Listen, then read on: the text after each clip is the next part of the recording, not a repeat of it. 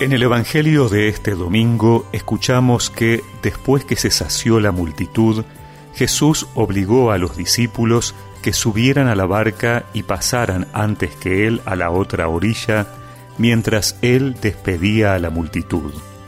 Después subió a la montaña para orar a solas, y al atardecer todavía estaba allí solo. La barca ya estaba muy lejos de la costa, sacudida por las olas, porque tenían viento en contra.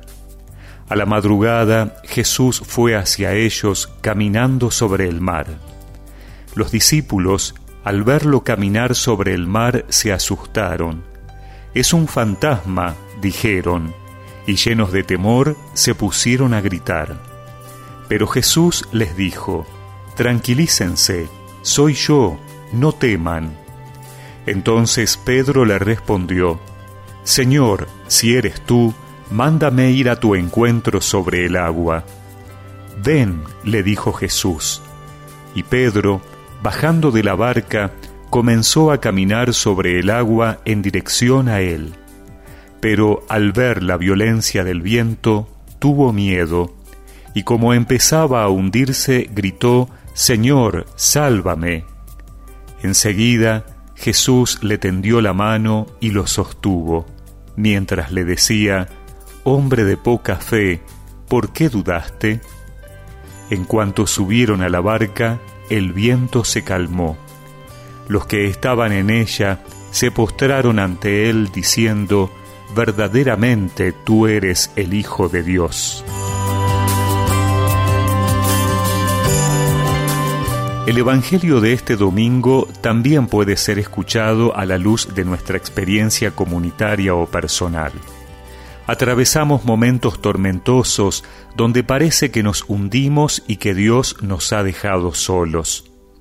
Sin embargo, cuando pareciera que Dios no puede ya llegar, Jesús lo hace de la única manera posible, pero hasta ahora impensable. Llega caminando sobre las aguas. Y si las aguas son símbolo de muerte, porque siempre pueden hacernos hundir en el abismo, el que camina sobre las aguas solo puede ser el que ha vencido a la muerte, es decir, el resucitado. En ese momento, lo más importante no es que termine la tormenta, sino estar seguro de que Dios no se ha olvidado de mí. Por eso Pedro no piensa en subir a Jesús a la barca o pedirle que detenga la tempestad, sino que quiere ir hacia Jesús quiere renovar su fe en Él.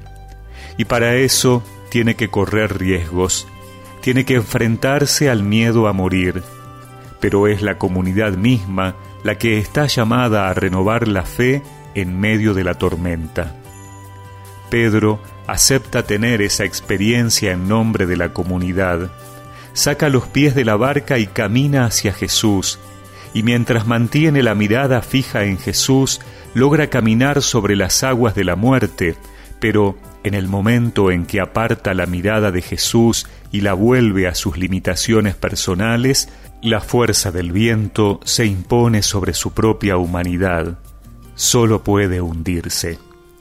Pedro se da cuenta de que solo no puede ir a ningún lado, pero así como se hunde bajo el peso de sus limitaciones, también experimenta que hay una mano que lo toma y lo saca de las traicioneras aguas de la muerte. Y cuando el viento sopla fuerte, solo queda gritar, Señor, sálvame.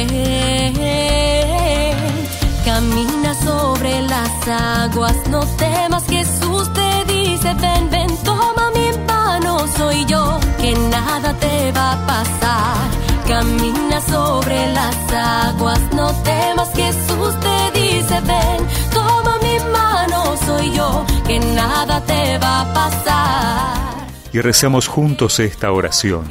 Señor, sálvame, tú eres verdaderamente el Hijo de Dios. Amén.